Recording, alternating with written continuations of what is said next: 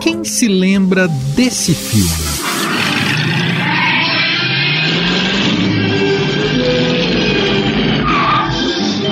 Ei, doutor, melhor recuar. Não temos rua suficiente para chegar a 88. Rua? Para onde vamos não precisamos de ruas.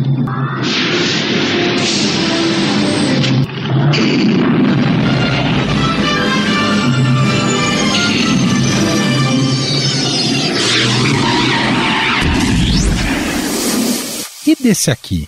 Talvez naqueles últimos momentos ele amasse a vida mais do que havia amado antes. Não somente a vida dele, mas a vida de qualquer um.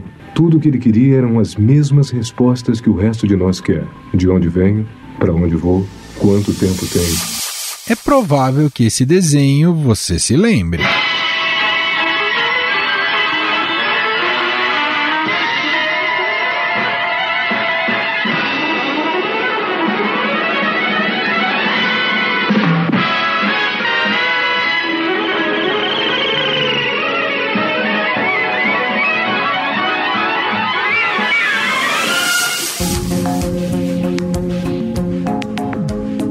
Para quem não pescou as referências, tratam-se dos filmes, na ordem que apresentamos, De Volta para o Futuro, Blade Runner e o desenho dos Jetsons. Mas o que essas três produções têm em comum? Todas elas previam que no futuro teríamos carros voadores.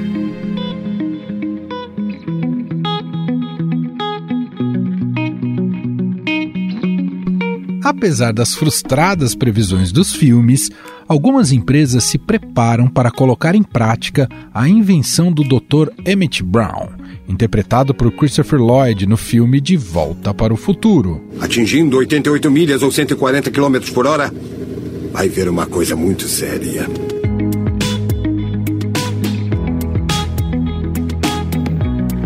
São José dos Campos, a Embraer começa a testar de forma simulada um carro voador. O veículo é chamado de eVTOL, que é a sigla em inglês para Veículo Elétrico de Pouso e Decolagem Vertical, como é chamado oficialmente a aeronave. Os eVTOLs conjugam características de helicópteros e aviões. Eles pairam, decolam e pousam verticalmente, por isso não precisam de pistas longas para operar. O equipamento foi instalado em uma das unidades da empresa em julho do ano passado e vem sendo usado para analisar a interface entre piloto e a máquina. E os motores estão ligados. Temos que avisar para a máquina que queremos decolar. Né? Então, o próximo passo é apertar esse botão de auto takeoff. Só manter, só esperar.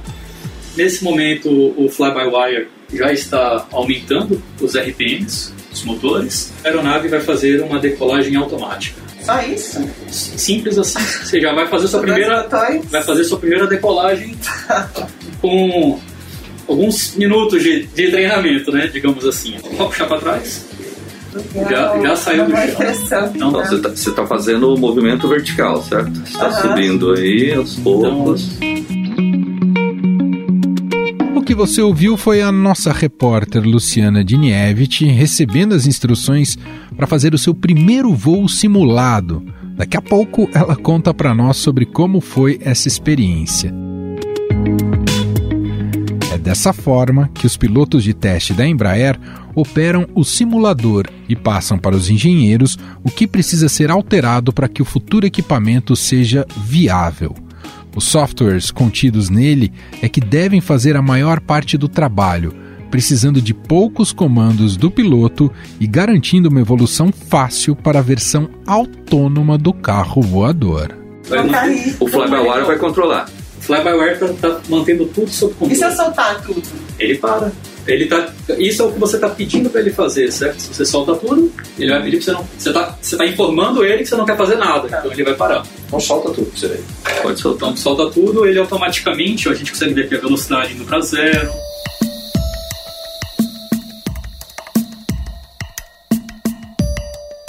Enquanto pilotos e engenheiros fazem simulações, Outra equipe trabalha em Gavião Peixoto, também no interior de São Paulo, em uma espécie de protótipo da aeronave. O veículo deve ter 13 metros de comprimento e 11 de envergadura, com capacidade para quatro passageiros além do piloto. Ele será capaz de atingir 250 km por hora, com autonomia para pouco mais de 100 km. Os funcionários estudam, por exemplo, se as hélices estão nos locais adequados e se os sistemas estão integrados de forma correta.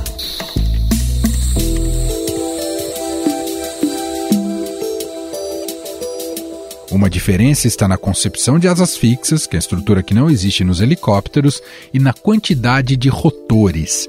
Enquanto a maioria dos helicópteros modernos tem dois rotores, geralmente situados acima da cabine e na cauda, os eVTOLs estão sendo projetados para ter vários rotores atuando em conjunto.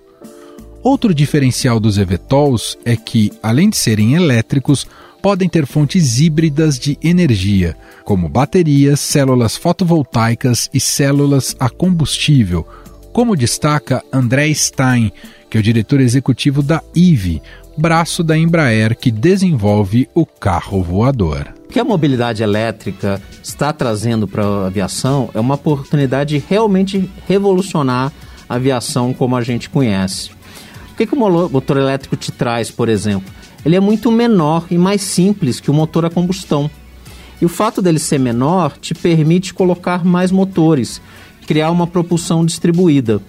Então, se num avião hoje existe uma grande convergência para ser um tubo e uma asa, quando a gente está falando de uma aeronave elétrica, você pode botar mais motores e pensar em configurações diferentes.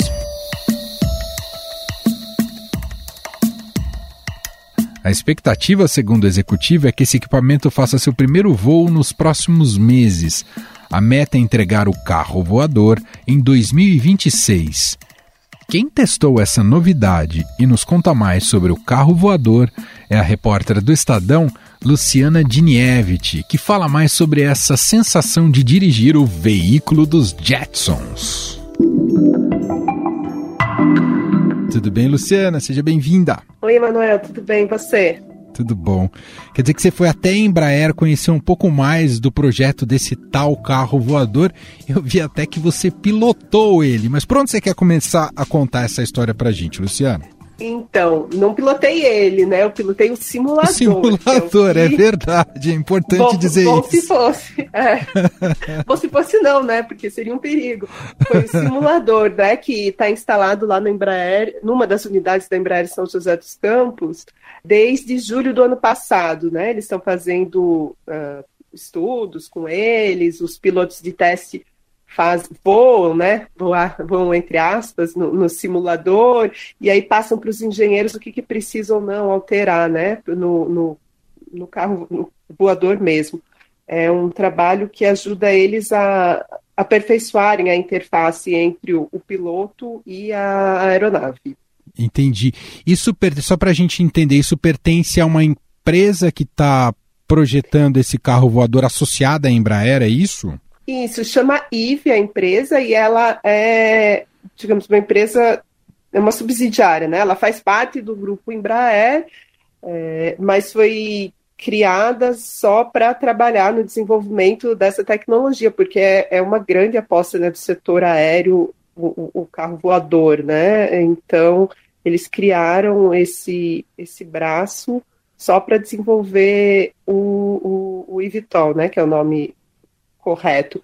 E hoje tem mais ou menos uns 100 funcionários trabalhando nessa subsidiária da Embraer, mas ela ainda não está completamente separada da Embraer. Então, tem muita gente, muito funcionário da Embraer que também trabalha no apoio do desenvolvimento e que não é ligado diretamente à IVE, né? Mas liga, diretamente da IVE são 100 funcionários hoje. Bom, eu já vi muitos vídeos de simulador de avião, Luciana, porque os pilotos passam por essas por esses treinamentos e tal, né? E, e, e esses simuladores precisam, claro, uh, como o próprio nome diz, tentar né, reproduzir o máximo a realidade, né? Do, do, do pilotar um avião. No, caso, no seu caso também, nesse simulador do tal eVTOL, é, é, é, também te deu essa mesma sensação? Sim, deu. Foi até engraçado que eu comecei, né? O pessoal me ensinou como que eu ligava, tal, é, como que eu ia para a direita, para a esquerda, acelerava, subia, decolava, aterrizava, né? E é muito engraçado porque tem uma hora ali que eu achei que ia cair, porque eu mexi errado, ai meu Deus, vai cair. é, dá a sensação, sim, de você estar tá pilotando, né? Porque tem as imagens, da, ali a gente fez um sobrevoo em São José dos Campos, né? Tudo muito real, mas muito simples, e essa é a ideia do Ivitol, né? É que seja realmente simples, uh, o que deve facilitar a operação, a manutenção e torna tudo mais barato. Então, com um botão você liga, no outro botão você aperta decolar e aí você só puxa o joystick para trás. E aí ele decola. É, aí com esse mesmo joystick você dá a direção, né, se você quer ir para a direita, quer para a esquerda, e na mão esquerda tem um para acelerar, né? Para acelerar e para frente, ou se você quer ir dar ré, é, a, a, aeronave vai, ser, vai dar ré também, né? Porque é, é, é um equipamento diferente, né? O piloto vai ter um limite de velocidade que, que já vai estar pré-determinado, você pode acelerar ali, né? Mas até um limite que vai estar determinado no computador, que é uma questão de segurança. Então, um, ele não vai ter tanto trabalho, mesmo porque a ideia é que essas aeronaves sejam autônomas, né? Não precisem de piloto. Então, já está sendo tudo criado para que ela seja autônoma num segundo momento. Inicialmente não vai ser autônoma, mas principalmente por uma questão assim de cultura, das pessoas não estarem acostumadas né, a entrar num, numa aeronave que voa sozinha, por questões de certificação, mas a ideia é que a tecnologia já esteja ali para ele ser autônomo. É, pela sua descrição chega a ser até mais simples do que dirigir um carro, ou, ou, ou similar, talvez, Luciano? Talvez, talvez, não sei se. É, claro, eu não fiz ali tudo o que era possível, né? Mas sim, acho que poderíamos dizer que sim, bastante simples. Mas também é, não é algo, quando a gente fala carro voador, parece, né? A gente lembra dos Jetsons, cada um com o seu carro voador na garagem. Não é algo que vai funcionar assim, né? É, a ideia é que ele funcione, digamos, como um táxi, né? E que várias pessoas, como um táxi compartilhado, né? Você vai até um ponto e ali você vai pegar esse carro voador, vai pagar por uma corrida e, e vão te deixar em algum outro ponto. Você não vai dirigir o seu, né? Eu acho que é é importante, é importante se dizer isso, né? Porque toda vez que a gente, é, toda vez que se discutiu o carro voador, a gente sempre pensa nesse futuro construído uh, muito por ficção, né? filmes, né? De pensar realmente que cada um no futuro não vai precisar ter um carro que anda na estrada, mas vai andar em estradas no céu. O projeto em si, do ponto de vista mercadológico, não é esse, e ele está muito mais próximo do que a gente imagina, do que estão fazendo agora, Luciana, e desenvolvendo? Ele, no caso da Embraer, a promessa é 2026. É, eles trabalham com um prazo mais conservador. Tem outras empresas fora do país, e aí são startups, não são essas empresas grandes do setor que a gente já conhece, Airbus, Boeing, são startups, né, que trabalham com 2024. Mas essas empresas, é, acho que um dos motivos que eles colocaram um prazo assim é, mais apertado é, para chamar a atenção dos investidores e conseguir atrair capital, e elas conseguiram realmente esse ano que passou foi um ano que muitas delas, muitas, umas quatro aí, conseguiram levantar milhões de dólares no mercado financeiro para entregar esse projeto. E elas estão com muitos engenheiros que eram da Boeing, que eram da Airbus, que eram da Embraer por trás dessas empresas. E também muitos engenheiros do setor automotivo trabalhando com elas. Uhum. Então, apesar de serem empresas pequenas, assim, né, não tão reconhecidas como a Embraer, que é a terceira maior fabricante de aeronave do mundo, elas estão com dinheiro para desenvolver o projeto e com profissionais reconhecidos. E, e já tem algum protótipo de, dessa que você foi no simulador? Já tem alguma construída, tem, Luciana? Tem uma. Não é um protótipo mesmo, fica em outra unidade da Embraer que eles estão trabalhando, é, mas é um, digamos assim, próximo a um protótipo, é um, é, é um modelo no, no, tamanho real que deve ser a aeronave, só que ela não tem fuselagem. É, mas já serve para eles irem testando asa, onde que vai motor, tal. Agora, se você olhar, vai, não vai parecer que é uma aeronave, né? É, falta todo aquele acabamento da aeronave. Mas a ideia é que esse, essa espécie de protótipo voe nos próximos meses. É, faça um voo. imagino que, do ponto de vista do tamanho, ela precisa ser. tem que ser compacto, né? Para justamente permitir esses deslocamentos mais rápidos e não precisar, digamos, de aeroportos para pousar, não é, Luciano? Hum, acho que mais ou menos como um helicóptero. Eu vi algum, uma de uma outra empresa, uma vez é, a, em 2019, nos Estados Unidos, teve uma feira sobre esse assunto que eu participei, sobre, né, e, e tinha alguns expositores é, ali, não, não eram protótipos também, mas digamos eram simul... fingiam ser protótipos, eles tinham a cara do protótipo, não tinham motor, não tinham a, a, a os softwares tal, mas eles é, tinham a carcaça, digamos assim, e era mais ou menos como um helicóptero, eu diria, né? A maioria aí está falando de capacidade de seis pessoas, mais ou menos. E só uma, te tirar uma última dúvida, é, passa tem esse processo, né, de, de trabalho e certificação da parte e, da engenharia da coisa, mas vai precisar também ter um processo junto a ANAC de regulamentação, isso já está correndo também, Luciana? Então, quem faz a, a, quem dá a certificação é a ANAC, né? Todo, todo o simulador, até o simulador já está sendo testado tudo para que os softwares, porque o software também precisa ser certificado, todas hum. as peças precisam ser certificadas pela ANAC. Então, eles já vão criando, como a Embraer tem experiência com certificação, né, isso é uma vantagem dela em comparação com as startups, elas já vão criando tudo de acordo com o que a, a ANAC costuma pedir para certificar. E a ANAC tra também trabalha muito junto com o órgão regulador dos Estados Unidos. Então, é, tendo a certificação aqui no Brasil, não deve demorar muito para que se tenha certificação nos Estados Unidos também. Oh, quem quiser, inclusive, saber mais de como foi essa experiência da, da Luciana em relação a testar o Evitol, né, ou o simulador do Evitol, é, tem a reportagem no Estadão e tem, tem um vídeo, você fez um vídeo, inclusive, desse, desse seu momento, né, Luciana? Isso, o pessoal da, da TV Estadão, Léo, fez um vídeo, gravou, foi com a gente lá e gravou o vídeo do, do nosso teste no simulador. Importante. Tá bem legal. Apesar dela falar da sensação de eh, vai cair, não caiu, né? Você não caiu, né, Luciano? Não caiu, deu tudo certo, não teve turbulência, foi... Eu pousei, a, a, pousei super bem certinho no lugar Nossa, que eu tinha que pousar. É verdade, esse momento um é muito tenso, né? De pousar certo, né?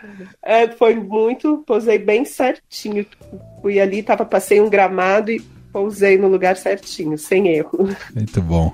É isso. Luciana Dinievich com a gente aqui, é contando um pouco mais da sensação de pilotar né, o simulador aí do eVTOL. E vamos acompanhando uh, esse mercado e as notícias que chegam relacionadas a isso. Obrigado, viu, pela entrevista, pelo papo aqui, Luciana. Legal, obrigada a você, Manuel. Até mais.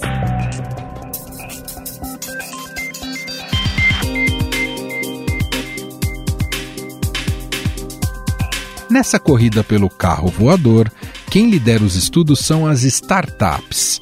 Neste ano, as americanas Job e Archer, a alemã Lilium e a britânica Vertical anunciaram um investimento de 3,9 bilhões de dólares para financiar a construção dos eVTOLs, no entanto, um dos maiores desafios é criar a regulamentação e sistema de gerenciamento dessas aeronaves, que deverão voar no mesmo espaço aéreo ocupado por helicópteros e aviões.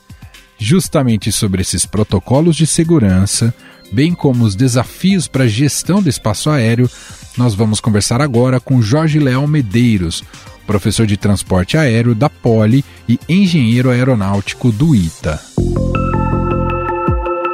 Olá, professor, tudo bem? Obrigado por ter aceito aqui o nosso convite. Muito obrigado pelo convite. É um prazer estar com vocês e partilhar a minha pouca experiência com os seus leitores, enfim, em geral. Professor, o que tem sido chamado né, de carros voadores ou eVTOL, a gente pode considerar que é, nova, é uma nova revolução que vai acontecer na aviação ou que já está em curso? Eu acho que sim, porque na realidade, o que, que nós tínhamos? Nós tínhamos as os aviões de asa fixa, que são os aviões que a gente imagina normalmente que tem duas asas, precisa de pista para decolar. Depois vieram os helicópteros que decolam verticalmente, decolam e pousam verticalmente, nem sempre isso é possível função das condições atmosféricas, peso, etc. Mas enfim, o helicóptero costuma certamente levantar e pousar verticalmente. Mas todos eles com combustíveis fósseis, vamos dizer. E, de repente, com a melhoria da parte de eletricidade, baterias, etc., começou-se a pensar em desenvolver e começou-se a desenvolver aeronaves elétricas de decolagem vertical. Então, é o eVTOL, é o Electric Vertical Takeoff and Landing. Quer dizer, é um veículo elétrico que sobe e pousa e decola verticalmente e tem uma certa autonomia limitada, menor que a de helicóptero, deve ser na base de umas 150 quilômetros, 100 quilômetros mais ou menos, porque as baterias vão se desenvolver com o tempo. Então, nós temos, hoje em dia, limitações de distância. E os, e os aviões, essas aeronaves GVTOL, elas ainda estão em desenvolvimento. Espera-se, por exemplo, que haja, talvez na metade dessa década agora, nós tenhamos algumas aeronaves já operacionais da Archer, da Embraer, da IF, Joby, etc. Enfim, uhum. mas são, aeronaves, vamos dizer, elétricas de pouso de decolagem vertical que, por enquanto, tem uma certa limitação de distância e de capacidade. O que, que, será preciso ter de adaptações, tanto do ponto de vista de segurança e infraestrutura, para a operação dessas aeronaves, professor? Olha, nós temos que enfrentar, nós vamos ter que enfrentar algumas modificações importantes na parte de segurança. Porque hoje em dia, quando você vai decolar com um helicóptero, um avião, se você quer fazer uma etapa de meia hora, pouco mais uma hora, você bota combustível para fazer o voo um pouco a mais, tá certo? Quando você está com um avião elétrico, uma aeronave elétrica, não tem como você abastecer a mais. Você pode fazer uma etapa menor, mas se por acaso você tiver alguma necessidade, você não tem como botar mais gasolina no tanque. Aquela capacidade elétrica tua é aquela que você tem e acabou. Quando você descarregar, você vai ter que carregar de novo. Você vai ter que trocar as baterias ou botar em carga. Então você tem que, nós temos que enfrentar brevemente uma outra conceituação dos níveis de segurança que serão exigidos para essas aeronaves. São coisas diferentes do que nós estamos vendo hoje em dia. Nós temos que pensar que vão haver, haverá mudanças significativas nessa parte de segurança. Não que a segurança caia, ela não vai cair, mas nós temos que contemplar outros paradigmas aí.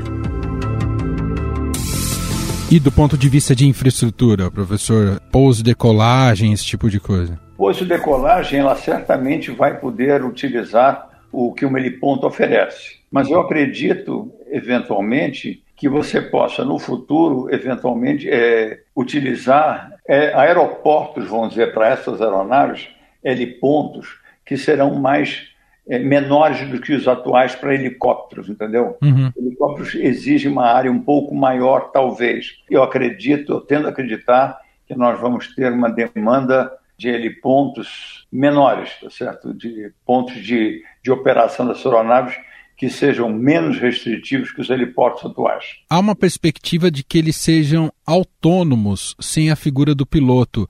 Isso é uma inovação ou uma tendência natural, professor? É uma tendência que se espera. Isso está associado também à parte de carga paga, vamos dizer, o, o, o eVTOL da Embraer, o TAIF, ele tem atualmente previsto um piloto e quatro passageiros, tá certo? E se por acaso tirar o, o piloto, passa de quatro para seis passageiros. O que se pretende é isso daqui. Ou seja, quando você tira o piloto, você tira o piloto, que é a pessoa, se aumentaria um lugar, mas você vai ter toda a necessidade que o piloto tem de equipamentos para pilotar, etc., vai desaparecer aquilo, vai ser uma coisa automática. Mas é uma coisa que nós temos que pensar e nos defrontarmos com novas realidades e novos conceitos que vão aparecer. Essa parte de segurança, quando você pensa ah, aqui em São Paulo, por exemplo, nós temos alguns corredores de helicópteros, etc., onde os helicópteros trafegam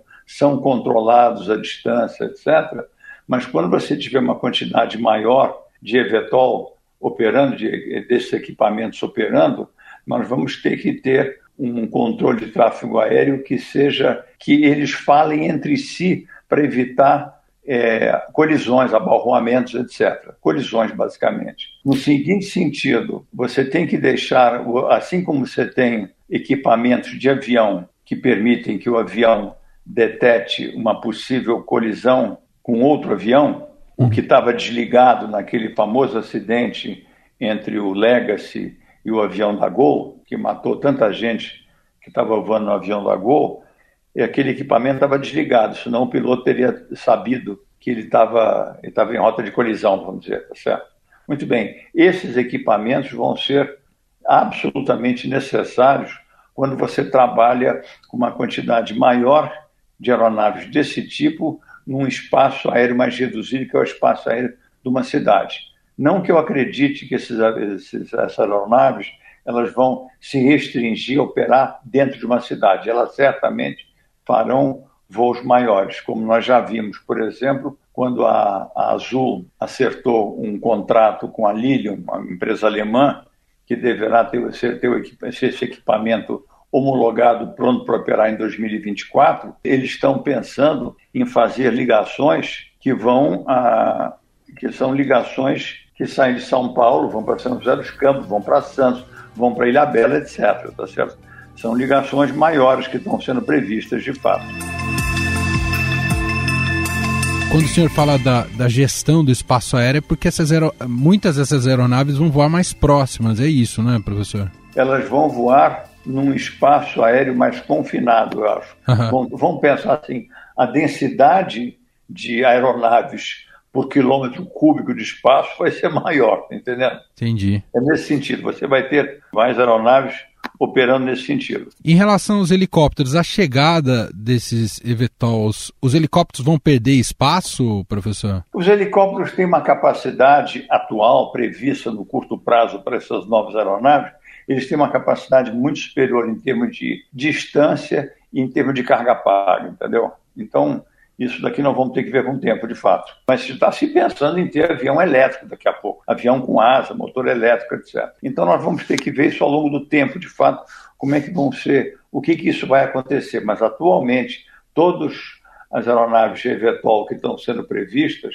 e não são poucas, elas têm uma capacidade de carga paga relativamente reduzida e uma capacidade de distância relativamente reduzida, função das restrições das baterias, vamos dizer. A grande vantagem que um, que um equipamento desse, um motor elétrico, que o eVTOL tem motor elétrico, é que o motor elétrico é, só tem uma coisa que se mexe nele, que é o rotor dele, é o eixo dele. Não tem mais nada, não tem nenhum tipo de dessas complicações que tem o motor a jato, uma turbina, com um turbohélice, e muito menos do que o motor a, a, a, a pistão, vamos dizer. Uhum. Imagino que a gente vai experimentar um voo o mais silencioso que já podemos fazer na vida, é isso? Talvez só voo de balão seja mais silencioso, professor? Pois é, é provavelmente vai acontecer. Ele deve fazer algum barulho, uhum. porque deve ser, tem rotor, mas o rotor vai ser bem menos barulhento do que o, do que, o que nós temos hoje nos nossos helicópteros, tá certo? Sim. Agora, não vamos esquecer uma coisa também. Ah. Tem alguns carros elétricos que estão colocando barulho de motor para que os pedestres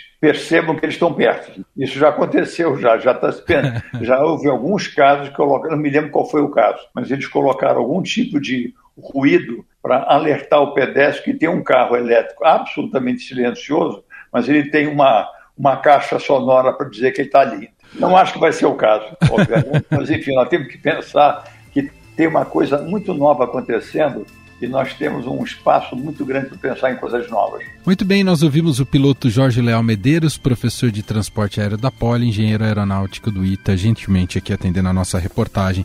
Muito obrigado, viu, professor? Pois não, prazer estar com vocês. Estadão Notícias. Este foi o Estadão Notícias de hoje, sexta-feira, dia 10 de dezembro de 2021. A apresentação foi minha, Emanuel Bonfim. Na produção, edição e roteiro, Gustavo Lopes, Jefferson Perleberg e Ana Paula Niederauer. A montagem é de Moacir Biasi. Escreva pra gente no e-mail podcast@estadão.com. Um abraço para você, um ótimo fim de semana e até mais.